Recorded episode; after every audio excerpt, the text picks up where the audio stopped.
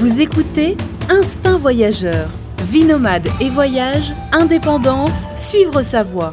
Avec Fabrice Dubesset, plusieurs fois par mois, des conseils, réflexions et interviews pour booster votre vie et oser le monde. Tout de suite, un nouvel épisode avec Fabrice. Bonjour à tous, bienvenue pour ce nouvel épisode du podcast Instinct Voyageur et aujourd'hui on va parler voyage à pied avec Neil et Marie. Bonjour à vous deux. Bonjour.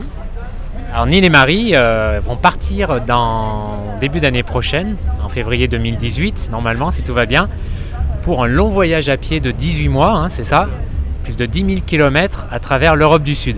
Alors le Portugal, bon là je, mettrai l'itinéraire sur, sur l'article, mais vous avez le Portugal, hein, c'est ça Vous commencez au Portugal, l'Espagne, la France, l'Italie, la Suisse, la Slovénie, la Croatie, enfin les Balkans en gros en fait, jusqu'en passant par la Serbie, la Roumanie et la Turquie. Alors voilà, euh, 18 mois à pied. Alors pourquoi, euh, la première question à laquelle je pense, c'est pourquoi avoir choisi euh, l'Europe du Sud? Vous auriez pu prendre l'Europe du Nord, l'Europe de l'Est? Oui, c'est vrai, on aurait pu prendre euh, l'Amérique latine aussi ou n'importe quoi. À vrai dire, je pense que ce projet, ce- cette idée de voyage est née du constat qu'on a fait tous les deux qu'on était certainement plus à même de parler de l'Argentine ou de la Thaïlande que de pays qui se trouvent à deux heures d'avion comme euh, la Macédoine, la Roumanie. Euh, voilà pourquoi on a choisi de découvrir un petit peu l'Europe, notre continent, et l'Europe du Sud, parce que l'un comme l'autre, on avait une forte curiosité pour vraiment ce pourtour du bassin méditerranéen. Ouais, Euh, c'est que, la Méditerranée, c'est quand même un peu le, le berceau de, de l'Europe. C'est un, c'est un, un- comment, euh, un concentré. Bah, il fait plus chaud aussi. hein. Pardon. ouais.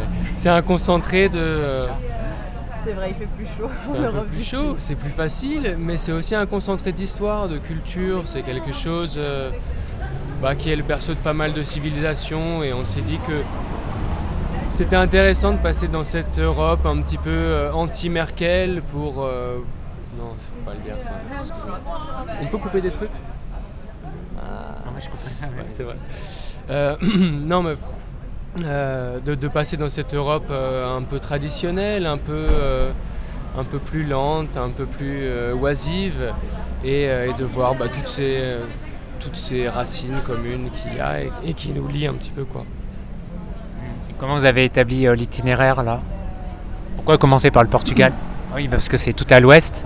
Bah, parce que voilà, c'est ça, c'est le point le plus sud-ouest qu'on ait pu trouver euh, sur le continent européen. Euh, et, euh, et à l'opposé, bah, Istanbul est finalement euh, le point le, le plus au sud-est euh, qu'on trouve sur la plaque. Il y a plein de gens qui nous disent mais alors pourquoi est-ce que vous avez mis la Turquie dans l'Europe? Bah, C'est parce que oui, cette partie de la Turquie fait partie de l'Europe et, euh, et c'est bien comme un continent qu'on regarde l'Europe et pas vraiment comme une unité politique. Quoi. Le point final, c'est Istanbul. quoi. Le point final, c'est Istanbul, absolument. Et euh, pourquoi euh, oups, décidément. Mais ensuite, pourquoi la, la Macédoine? Oui, vous suivez la, la côte en fait. Euh, oui, on suit la côte. Après, tu verras qu'en Italie, on suit pour le coup pas tellement la côte parce que on traverse vraiment tout l'arc alpin en suivant euh, un sentier qui s'appelle la Via Alpina, qui est un magnifique sentier qui traverse les Alpes. Et du côté des Balkans, oui, on longe un peu la côte, mais tu vois, on va pas non plus à Istanbul par le chemin le plus direct. On fait quelques, zigzags parce que parce qu'il y a des pays qu'on avait vraiment envie d'aller visiter. Donc oui, on remonte jusqu'en Roumanie parce qu'on trouvait ça dommage de ne pas y aller. Ah, la Roumanie, c'est super, ouais. C'est un petit paradis euh, pour la marche. On a gardé un petit peu cette idée du 46e parallèle. Euh, c'est donc, euh, le, le parallèle qui définit un petit peu l'Europe du Sud. On s'est dit qu'à part quelques îles comme Chypre, euh, c'était finalement obligatoire pour nous de passer par tous les pays qui sont vraiment sous le 46e parallèle sans, dis- sans discrimination aucune. Donc on remonte jusqu'en Roumanie, même, si ça, même si ça fait un petit peu de chemin supplémentaire. Après, il y a aussi une autre euh, grosse dominante dans notre voyage, c'est la montagne. Et euh, si, vous regardez, euh, si vous regardez la carte, on voit évidemment qu'on passe par énormément de chaînes de montagnes. Ça commence en Espagne, mais on passe aussi par un petit bout des Pyrénées, toutes les Alpes, et puis les Alpes juliennes en Slovénie, les Alpes dinariques, euh, et puis, et puis, et puis euh, ensuite pas mal de, montagnes aussi en Grèce, pour finalement taper dans, les Carpates, euh, et, c'est vraiment un des gros, une grosse thématique de notre voyage. Pas des gros sommets Pas des gros sommets, non. Je pense que le plus gros sommet doit être en Suisse. Euh, et, on monte à quoi? 3007, quelque chose comme ça. Euh, c'est vraiment très exceptionnel. La plupart du temps, le but, c'est pas de faire de l'alpinisme, c'est, vraiment de la marche en montagne. Et, et, voilà, on, ne voulait pas non plus jouer à trop se faire peur tous les jours. 550 jours minimum, ça fait quand même pas mal d'occasions de faire des faux pas. Du coup, si on commence à jouer avec avec la haute montagne. Euh, bah, il faut l'équipement aussi. Et puis il faut l'équipement, c'est sûr que c'est pas la même chose. Euh, si on doit s'équiper partout euh, comme, comme pour du grand hiver, c'est sûr que ça représente un poids qui n'est pas négligeable et, avec tout l'équipement photo et vidéo qu'on transporte, bah, c'est pas difficilement conjugable. Quoi. Et vous êtes des gros marcheurs alors, des fans de randonnée Tu voulais dire quelque chose? Non, non. Alors, vous êtes des fans de randonnée, vous marchez beaucoup depuis longtemps, vous... Parce que bon, ça c'est là, vous allez marcher là. Hein c'est sûr. Hein. Tu vas me dire, euh, si on voulait visiter la Serbie, on aurait pu, on aurait pu prendre l'avion. On a choisi de le faire à pied. Euh, parce que évidemment on adore marcher. Alors euh, ni l'un ni l'autre on a on a déjà parcouru une telle distance à pied d'affilée dans nos vies, c'est certain. Mais euh, comment dire, oui, moi j'ai toujours aimé marcher. On s'est fait de, beaux séjours de préparation euh, cet été. Il y en a encore un à venir où on, expérimente un petit peu notre, euh, le rythme qu'on se. C'est-à-dire que vous partez une ou deux semaines à faire que de la marche c'est ça, on part en conditions réelles, entre guillemets, de ce qui va être notre quotidien pendant un an et demi, à savoir euh, nos entre 15 et 20 kilos sur le dos, euh, le matériel photo, vidéo, le travail de, de traitement de nos fichiers en fin de journée, et puis nos 20 km par jour, parfois un peu plus, parfois un peu moins. Moi j'avais l'habitude d'une randonnée euh, vraiment plus light. dès que j'ai commencé à m'intéresser à la randonnée, bah, c'était, aussi par le biais de, la randonnée ultralight, de ce qu'on appelle le fast hiking, et euh, ce qui représente déjà un peu une autre approche, euh, autre approche pardon, de la randonnée traditionnelle. Euh, l'idée, l'idée étant qu'on est vraiment beaucoup, beaucoup plus libre si, si on porte moins, arriver à se faire des sacs sous 9, 8 kilos ça donne un maximum de liberté. Je parle de, porter vraiment le matériel qui nous permet aussi d'être en autonomie, donc tente, duvet et tout ça. Aujourd'hui, il est possible avec du matériel ultralight euh, de faire des sacs qui pèsent deux fois moins lourd que ceux avec quoi on serait parti euh, certainement il y a, 10-15 ans. c'est une chance, c'est une chance qu'il faut saisir. Je pense que c'est vraiment On a souvent l'habitude du, randonneur comme quelqu'un qui porte un sac de 25 kg sur le dos, et, euh, alors qu'en fait, euh, fait aujourd'hui ça peut être très différent. Euh, comment vous allez faire? Parce que là il va y avoir une période d'hiver et d'été. Donc pour les vêtements, comment vous faites? Et le duvet aussi, vous allez, bah, je sais pas, renvoyer des vêtements des vêtements ou les, euh, vous en débarrasser, on va vous en envoyer d'autres, vous n'allez pas avoir les deux, enfin j'imagine que vous n'allez pas vous charger pour les deux saisons, non? Bah, Tout ça c'est pas mal de logistique en fait. Il y a, il y a vraiment une partie qui est marquée sur notre séjour qui va concerner l'hiver 2019. Le premier hiver, l'hiver de notre départ, on sera euh, au Portugal avec un printemps euh, espagnol. Et, et jusqu'ici, bah, les, températures descendent pas trop. Euh, en France, on, du printemps aussi, et puis ensuite arrivent les Alpes. Euh, évidemment, on va quand même se faire un petit peu d'altitude, donc notre matériel trois saisons entre guillemets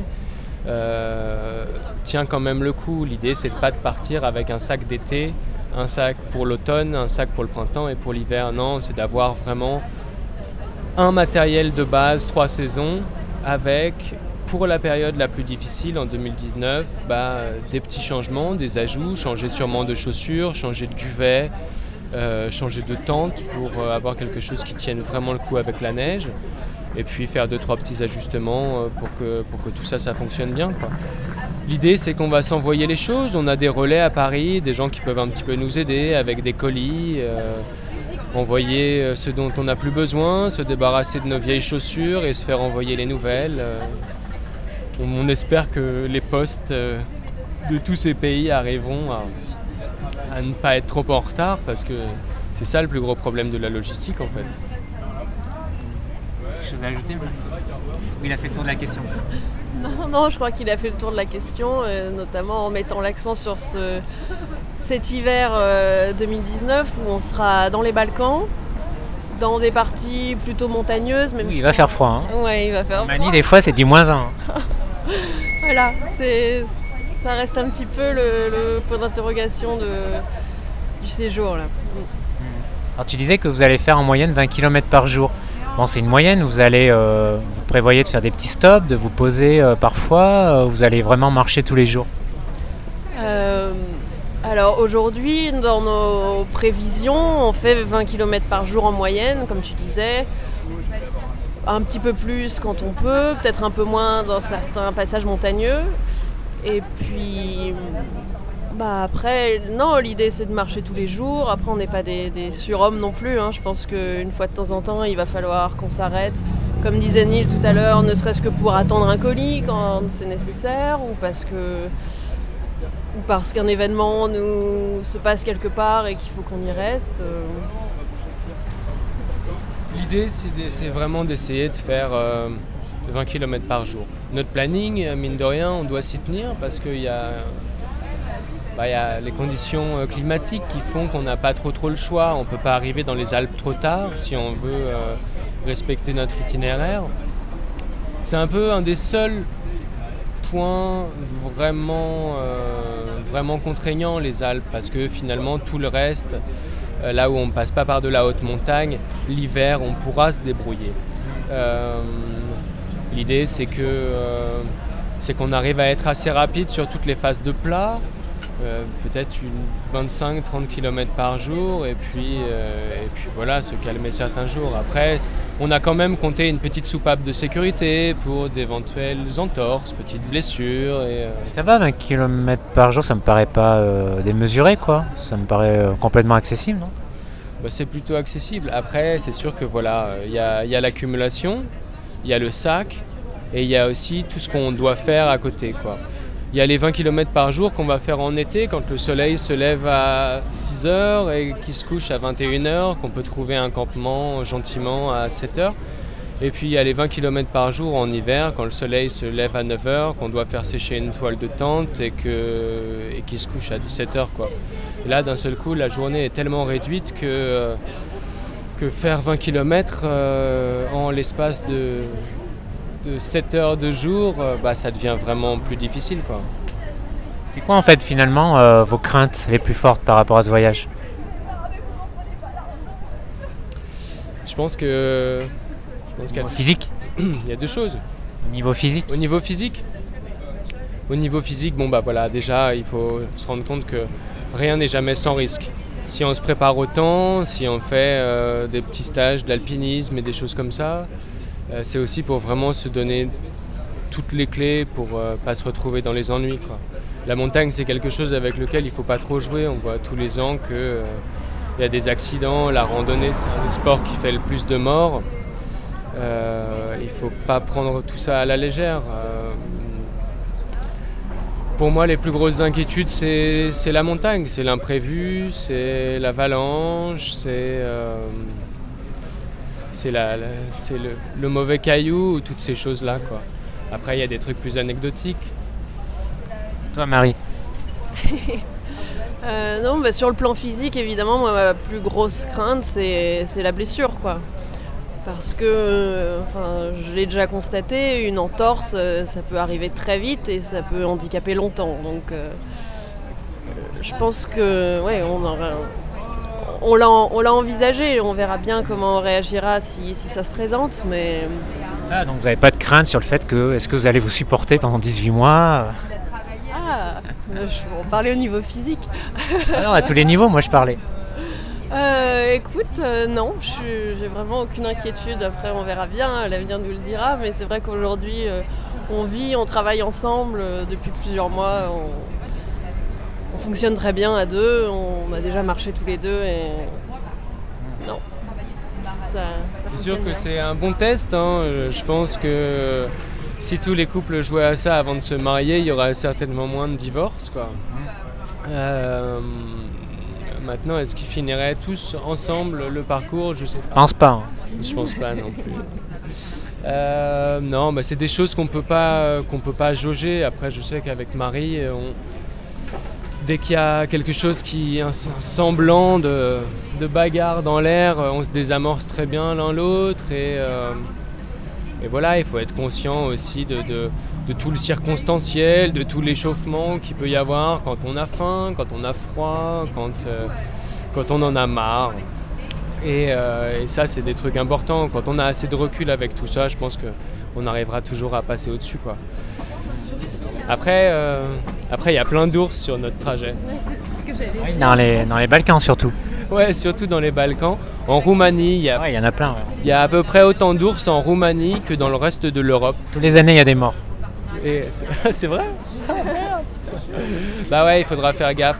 Je pense qu'aux États-Unis, les gens sont, savent vachement mieux gérer le problème des ours. Euh, ils ont quand même d'autres ours d'ailleurs. C'est pas vraiment les mêmes que nous. Là, on est sur de l'ours brun, ils sont sur du grizzly. Euh, il faut apprendre à vivre avec. Il faut apprendre à. Le truc, c'est, euh, j'avais lu ça, euh, marcher avec une petite clochette qui fait du bruit, comme ça, ça les. Enfin, il paraît. faire du bruit. euh, Parler fort. Faire attention à sa bouffe aussi.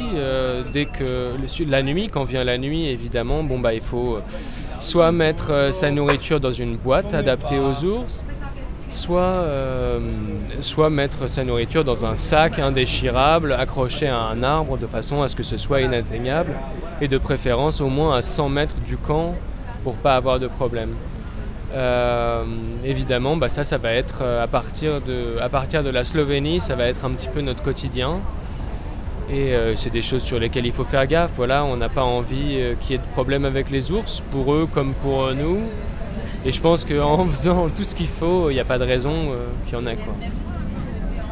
Pour revenir au niveau matériel, euh, je sais pas, tu l'as peut-être dit, ça m'a échappé. le- ça sera combien le, le poids de votre sac?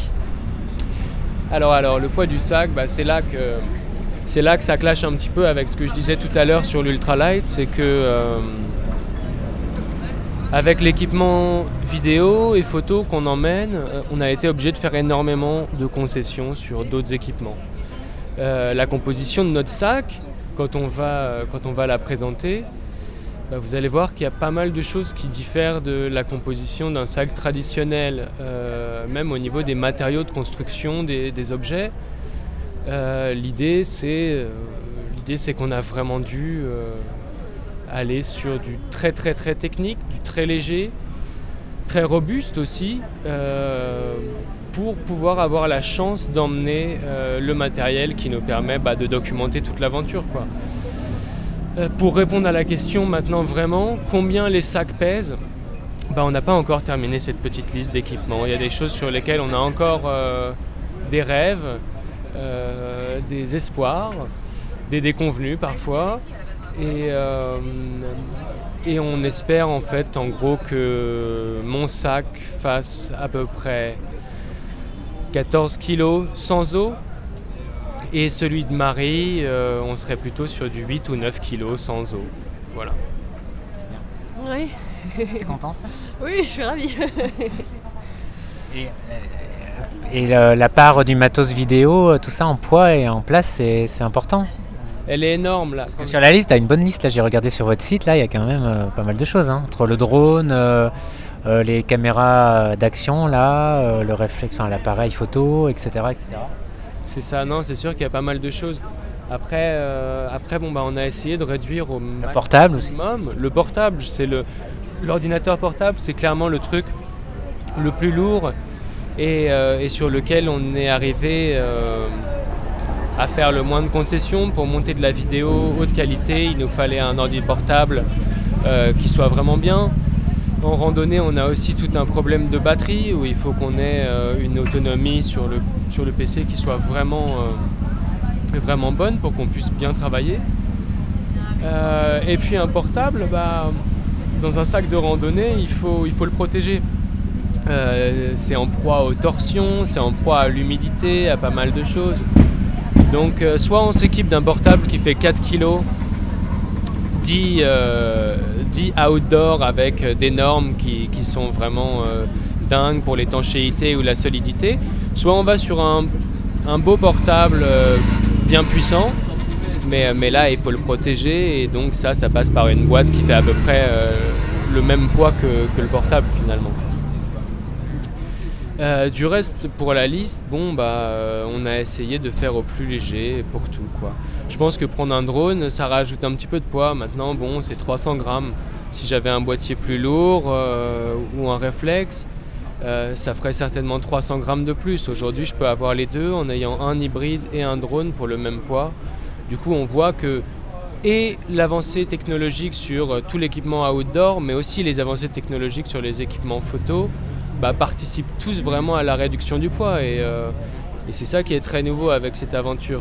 Si on avait voulu documenter quelque chose comme ça il y a 10 ans, ça aurait été euh, simplement impossible, euh, sauf pour peut-être deux montagnards. enfin voilà. Justement, votre but, c'est de, pendant ce voyage, faire une série d'a- d'articles, de vidéos, etc. pour votre blog ou pour des partenaires. C'est quoi le au niveau, voilà, comment vous allez euh, documenter euh, cette aventure? Alors, il y a plusieurs choses. Euh, oui, ça passe par des vidéos. Alors, tu as peut-être vu sur notre site, c'est plusieurs formats de vidéos, c'est-à-dire que l'idée de. Enfin, quand on a fait ce constat de, de notre absolu manque de connaissances sur l'Europe, on s'est dit que c'était probablement le cas de pas mal d'autres gens. Donc, c'est en partie ce qui nous a poussé à vouloir partager un petit peu nos découvertes, nos rencontres. Et donc, euh, un de nos formats vidéo sera vraiment axé sur les rencontres qu'on va faire et donc laisser parler les gens, les personnalités un petit peu marquantes qui vont euh, jalonner notre chemin. Euh, L'idée, c'est aussi de faire une espèce de condensé par pays de ce qu'aura marqué notre aventure. Donc un épisode euh, par pays, la durée euh, sera à définir, mais euh, et puis un format plus peut-être plus instantané, plus vlog comme on dit quoi sur le quotidien de notre vie sur la route parce que c'est sûr que de parcourir ces 20 km par jour, de trouver un campement tous les soirs, à manger avec 10 euros par jour par personne. Enfin, c'est tout un tas de questionnements qui vont, que je pense qui sont intéressants à, à documenter, à partager. Justement, votre budget alors pour ce voyage, c'est combien? Alors notre budget sur la route, c'est, il est de 10 euros. Total, hein, le truc total et tout. C'est un peu difficile à dire pour le moment, mais, euh, mais on peut quand même vous donner une fourchette. Euh, le budget total, il va dépendre évidemment de l'équipement qu'on emmène euh, en définitive. Il va aussi dépendre de tout ce qu'on aura besoin de changer sur la route, d'éventuelles galères et de, trucs comme ça. Maintenant, nous, pour partir, si on compte l'équipement, le budget de vie sur place, et puis aussi tout ce que ça nous coûte de monter ce projet aujourd'hui en termes de communication, de gestion de site web, euh, tout ça, on est en gros sur du euh, 23 à 30 000 euros. Alors évidemment, bon, bah, c'est énorme. Et, euh, et là, je m'adresse euh, à toutes les personnes qui se diraient qu'ils ont envie de se faire un petit, euh, un petit trip comme ça un jour. Euh, non, ça ne va pas vous coûter euh, 20 000 euros. Euh, l'idée, c'est que vraiment, à cause de, toute la partie photo et vidéo, on a dû investir dans du matériel cher. Très très cher, qui aujourd'hui euh, représente vraiment une minorité de, l'offre du marché. C'est du matériel parfois un peu même euh, avant-gardiste, avec, je disais, des matériaux différents. Il y, a aussi, il y a aussi toute la gestion, le site internet, évidemment, pour alimenter votre, votre blog perso, euh, il ne s'agit pas de, d'investir une fortune dans un site internet ou, euh, ou dans votre communication. Après, euh, après, sur place, combien ça nous coûte? Ça nous coûte 10 euros par jour et par personne. ce qui fait un total bah, du nombre de jours qu'on restera là-bas. Pour l'instant, on, dit que ça va faire à peu près 5-6 000 euros par personne. Euh, si on réfléchit à combien vous coûte le loyer. Vraiment pas très cher. Hein. Non, ce qui n'est vraiment pas très cher. Après, euh, après est-ce qu'on va bien vivre avec cet argent? Je sais pas. Finalement, c'est le matériel qui va vous coûter aussi cher finalement. C'est le matériel qui coûte très très cher. Euh, presque à raison du double. Il y a des trucs qui sont vraiment, vraiment chers. Je pense que si on peut se permettre ça aussi, 10 euros par jour et par personne, euh, c'est parce qu'on a vraiment l'intention de solliciter la générosité des Européens. En tout cas, on a l'intention de la mettre à l'épreuve, de la tester, d'aller rencontrer les gens, de chercher à voir bah, ce qui reste et ce qui existe de cette hospitalité, euh, la différence aussi de, euh, l'accueil qu'on recevra dans les pays. et nous imposer finalement un budget aussi léger bah, c'est l'assurance pour nous de devoir aller rencontrer tous ces gens qui, oui, sont tous intéressants et qui ont tous des choses à dire. Euh, euh, c'est quelque chose que de rencontrer quelqu'un comme ça, cinq minutes autour d'un chemin, mais, euh, mais être invité à dîner et arriver à rentrer dans l'intimité d'une famille, je pense que ça donne encore une complètement autre perspective. Et là, j'imagine que vous pensez un peu à à d'autres euh, émissions un petit peu comme ça, comme J'irai dormir chez vous. Et, en Europe de l'Est, c'est assez facile. Hein. Et il paraît qu'en Europe de l'Est, c'est assez facile. C'est ce qu'on entend beaucoup en tout cas. Je crois que ce sera plus facile en Europe de l'Est que quand on passera dans le Var, dans le sud de la France. Mais euh, ça fait partie du jeu. Et puis bon, il faut... Euh, c'est intéressant, on, garde toujours la soupape de l'autonomie, la tente dans le sac et, et un petit peu de vivre. Parfois, manger, ça peut, ça peut être aller demander un, un morceau de pain sec à la boulangerie, mais, euh, mais je pense que dans tous les cas, ça ajoutera vraiment un piment qui est intéressant d'arriver à se limiter en budget. Et au niveau du financement, euh, vous faites comment C'est sur vos fonds? Des économies Vous faites appel à des sponsors, des partenaires? Euh, Évidemment, il va y avoir une part d'autofinancement dans notre projet. Mais c'est vrai que depuis quelques mois, on s'est mis à contacter un certain nombre d'entreprises, d'institutions pour euh, élaborer des partenariats avec eux. Alors évidemment, on s'adresse euh, avant tout à, des entreprises et des institutions qui ont du sens avec notre projet. Euh, on a contacté un certain nombre d'entreprises de, de l'univers de l'outdoor, dont on, va, dont on espère recevoir euh, euh, du matériel. Et puis euh, on a en fait, on a contacté pas mal d'institutions avec qui on avait envie de travailler parce que, parce que tout ça, c'est avant tout du partage.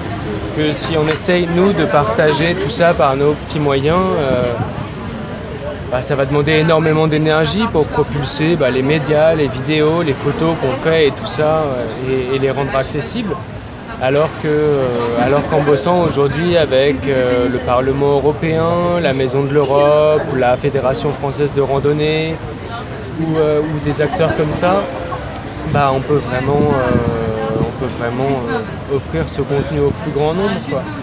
On a avec Marie euh, décidé de faire le projet et en français et en anglais. Alors c'est énormément de travail. Euh, nous, notre site, euh, il est traduit en deux langues et c'est pas de la traduction Google, c'est vraiment une traduction bah, sur laquelle on passe beaucoup de temps. C'est pareil pour nos articles de blog et tout ça.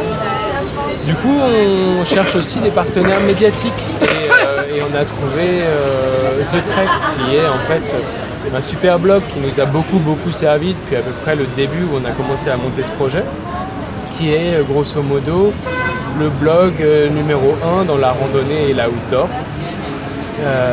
et, qui eux nous, aident un petit peu aussi. C'est un site américain. C'est un site américain absolument. Et, bon bah voilà, l'idée c'est qu'on trouve plein de ressources à chaque fois. Si je suis français et que je cherche des ressources sur un Français qui part faire euh, une traversée, ben, je vais tomber sur 4, 5 sites internet de gens qui ont fait des traversées continentales. Souvent, hélas, ils auront un peu arrêté leur site euh, au bout de deux mois sans vraiment qu'on comprenne pourquoi. Mais, euh, mais surtout, ce qu'on voit, c'est que les gens qui peuvent vraiment profiter de cette information, c'est pas forcément les gens du pays dans lequel on est, mais ça va être aussi les gens étrangers euh, qui vont pouvoir bah, euh, mettre le doigt sur un pays au travers d'une aventure, d'un parcours, d'une trace GPS, de choses comme ça. Euh, et du coup, je pense que faire le truc en anglais, bah, ça nous permettait de, rendre le, projet accessible à des Allemands, à des Américains, à des Norvégiens, à tout le monde, et, et du coup de faire vraiment quelque chose qui soit global. Et si je parle de ça, bah, c'est parce que ça nous a beaucoup aidé avec les partenaires euh, qu'on a, contactés. Euh, ce projet, il se veut euh, universel. Universel dans le sens où nous, déjà, on veut offrir ce contenu en deux langues, mais on veut aussi, aussi offrir une expérience qui soit inclusive, quelque chose d'immersif, parce qu'on se dit que l'internaute en a un peu marre d'être euh, spectateur, euh, qu'il a envie de, s'investir, d'être acteur, de cliquer, de décider. Euh, et, du coup, on a vraiment bâti quelque chose qui, donne une vraie place aux utilisateurs sur notre site. Tous les mois, les gens vont pouvoir choisir entre deux itinéraires qu'on va proposer. Par exemple, en France, on va soit passer par les Cévennes, euh, soit passer par la Camargue et le parc des Calanques. Et ça, ça va être vraiment bah, notre audience qui va décider tous les mois. Super ça, je savais pas. Donc ça, Vous allez faire ça souvent sur, les, sur des portions du trajet Super souvent, il y a 13 portions comme ça qui ont été, euh, qui ont été dédoublées. Et puis bon bah voilà, l'idée c'est vraiment d'impliquer, c'est de permettre euh, aux gens qui ne peuvent pas marcher, qui peuvent, qui auraient jamais pu faire quelque chose comme ça, des enfants dans un hôpital, de pouvoir, euh, de pouvoir eux aussi vraiment euh, prendre part à l'aventure, décider, voter et puis ensuite découvrir dans nos galeries bah, les photos de cet endroit pour lequel ils ont, ils ont participé à la décision. Et tout ça, je pense que ça a un côté vraiment impliquant et sympa. Euh, on, a aussi, euh, on a aussi quelque chose qui est assez particulier, c'est que les gens vont être capables en temps réel de voir notre position par GPS. En temps réel ou presque, parce que bon, pour des raisons de sécurité, on ne donnera pas exactement notre position, mais les gens pourront voir où est-ce qu'on se trouve, dans quelle région, la météo du coin, euh, et pas mal d'infos qui, sont, qui sont assez intéressantes et immersives. Donc, donc ça, c'est aussi un autre point qui nous a vraiment aidé à toucher des partenaires. Maintenant, euh, bah, comme on a vu un petit peu, c'est un, vrai travail, c'est un travail euh, euh, de, recherche, de recherche humaniste, de recherche européenne sur, sur notre identité à tous, notre histoire, faire une photo de l'instant T, de ce qu'est l'Europe culturelle, dans ses traditions, dans tout ça. Euh, et pour ça, bah, c'est aussi un travail que des partenaires euh, mécènes comme sponsors savent un petit peu récompenser, ça a su les intéresser parce que c'est quelque chose. Euh, du coup, c'est du travail en plus et peut-être un peu moins de liberté, enfin en tout cas du travail en. Bah, c'est énormément moins de liberté, c'est sûr qu'il y a plein de gens qui nous disent mais vous êtes complètement dingue, vous, devriez partir sur vos, sur vos propres deniers et et pas faire appel à, des gens et des choses qui vont, vous, euh, lier dans des obligations et des contraintes. Maintenant, je pense que ces obligations et ces contraintes, c'est ce qu'on cherchait en premier lieu avant même, avant même le voyage et, euh, cette randonnée. C'est, euh, chercher les contraintes Non, c'est pas. On, on cherchait pas la contrainte, mais on cherchait cette finalité, ce partage et cette question de qui est-ce qu'on est. Euh, il y a un fil rouge, quoi. Il y a un fil rouge, il y a un fil rouge évident et, euh, et, je pense que on le ressent pas comme quelque chose qui soit contraignant. c'est une recherche. Au début, on ne sait pas parfois exactement ce qu'on recherche. Et puis je pense qu'une fois qu'on aura mis sur la table bah, ces 17 pays, ces 17 expériences, ces centaines de rencontres et tout ça, euh, l'objet de la recherche va un petit peu se dégager de lui-même aussi et, euh, nous aider à comprendre bah, ce qu'on est aujourd'hui culturellement dans l'Europe, en tout cas dans l'Europe du Sud. Donc euh, on va vous retrouver où alors? Vous allez partager ça sur votre site qui s'appelle Deux pas vers l'autre, comme le nom du projet, donc www.deuxpasversl'autre.com. Sur votre page Facebook Sur notre page Facebook qui porte le même nom. Sur Instagram. Neil mentionnait tout à l'heure euh, le site The Trek. Donc euh, effectivement, on, a comment dire, une colonne un petit peu sur leur site. Ils nous ont demandé de devenir auteurs en anglais. en anglais, évidemment. C'est super intéressant pour nous parce que évidemment, euh, The Trek en fait, eux ils ont une optique très différente de ce que nous on perçoit de la randonnée ici. On est dans la traversée continentale, on est dans la randonnée ultra ultra light, une approche assez moderne et récente. Euh, c'est une approche euh, qui a vraiment un autre visage de ce qu'on attend souvent quand on prononce le mot randonnée. Quelque chose qui ressemble plus au sport extrême, entre guillemets. Et, euh, The Trek n'avait jusqu'alors aucune aventure européenne, aucun sentier européen, aucun, comme on appelle ça, true hike, euh, qui est en fait une, traversée euh, d'un pays ou une traversée continentale. Euh, du coup, on est la première expérience européenne à être documentée sur le site et c'est une grosse visibilité. donc, la chance de partager ça avec plein de nos amis américains qui, bah, qui voilà, pour qui c'est super intéressant aussi. Quoi. Voilà pour nos supports, disons, dédiés. Après, euh, on est partenaire de la Maison de l'Europe de Paris qui va relayer nos aventures euh, sur leur site et leurs réseaux sociaux. Alors eux sont vraiment très intéressés par euh, l'aspect culturel de notre découverte de l'Europe. Donc c'est essentiellement ces supports-là qui vont diffuser des vidéos, des articles, des photos évidemment. Et puis, et puis plein de, plein de, choses un peu plus circonstancielles. Quoi. Euh, on, va, on va certainement euh, être présent un petit peu sur euh, les blogs du Parlement européen. Enfin le blog non, mais sur les réseaux sociaux du Parlement européen lors de notre passage en France. on sera aussi présent via iTrackings en France pour lequel on va publier quelques articles euh, qui est un des plus gros sites justement sur la randonnée et l'outdoor euh, tenu par euh, Grégory Roy. Et, d'autres petites choses comme ça qui, qui sont plus isolées. Quoi. Et ce podcast-là Et ce podcast, voilà, exactement. non, bah, je pense que c'est pour nous c'est le plus intéressant que des gens qui, savent vraiment parler de, d'expérience, voyage, euh, s'intéresse à une aventure comme celle-ci pour ce qu'elle représente. C'est sûr que c'est pas courant et, euh, et arriver à, discuter de ça finalement avec des gens qui, euh, qui ont cette perception justement du voyage à partager entre guillemets, bah, c'est vraiment super intéressant. Bien, je crois qu'il est temps de terminer. as un dernier mot, Marie, à ajouter un dernier mot, bah, merci déjà pour ce. Il parle beaucoup, hein, il parle beaucoup, ouais.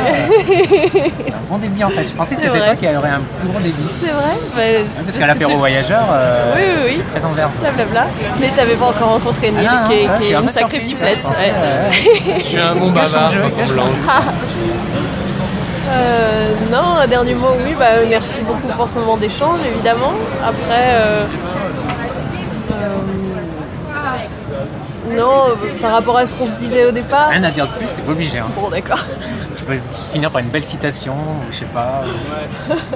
ah bah, il y a une citation que j'aime beaucoup, qu'on a mis sur notre site euh, dans la partie manifeste où on parle vraiment de l'essence de ce voyage.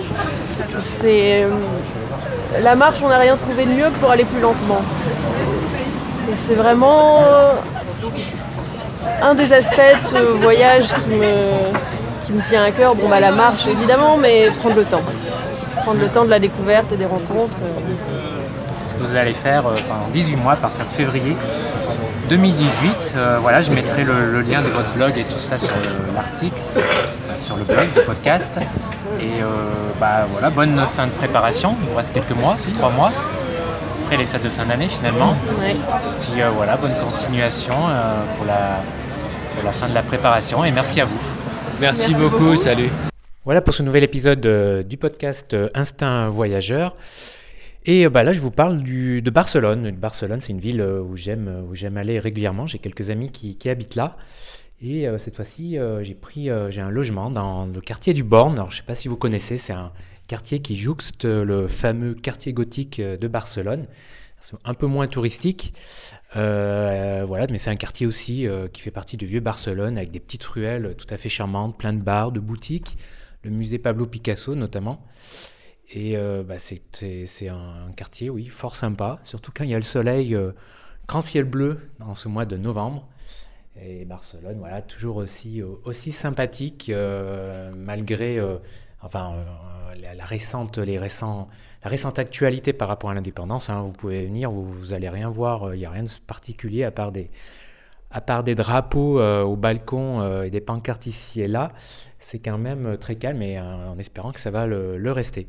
Alors pour le prochain épisode du podcast, dans deux semaines, on parlera, eh ben, ça sera la famille Z, la famille Z qui, qui, est une famille de digital nomades et qui parcourt eh bien l'Europe depuis trois ans et euh, bah, ils nous raconteront un peu euh, euh, leur quotidien, le budget nécessaire, etc., etc. Voilà, je vous laisse, bah, je vous donne rendez-vous dans deux semaines. Enfin, j'essaye, hein, vous avez vu le dernier podcast, là, ça fait, je crois, ça fait un mois. voilà, des fois, j'ai des, des petits ratés, mais faut vraiment que j'essaye de tenir le rythme. Voilà, gardez l'instinct voyageur, ciao ciao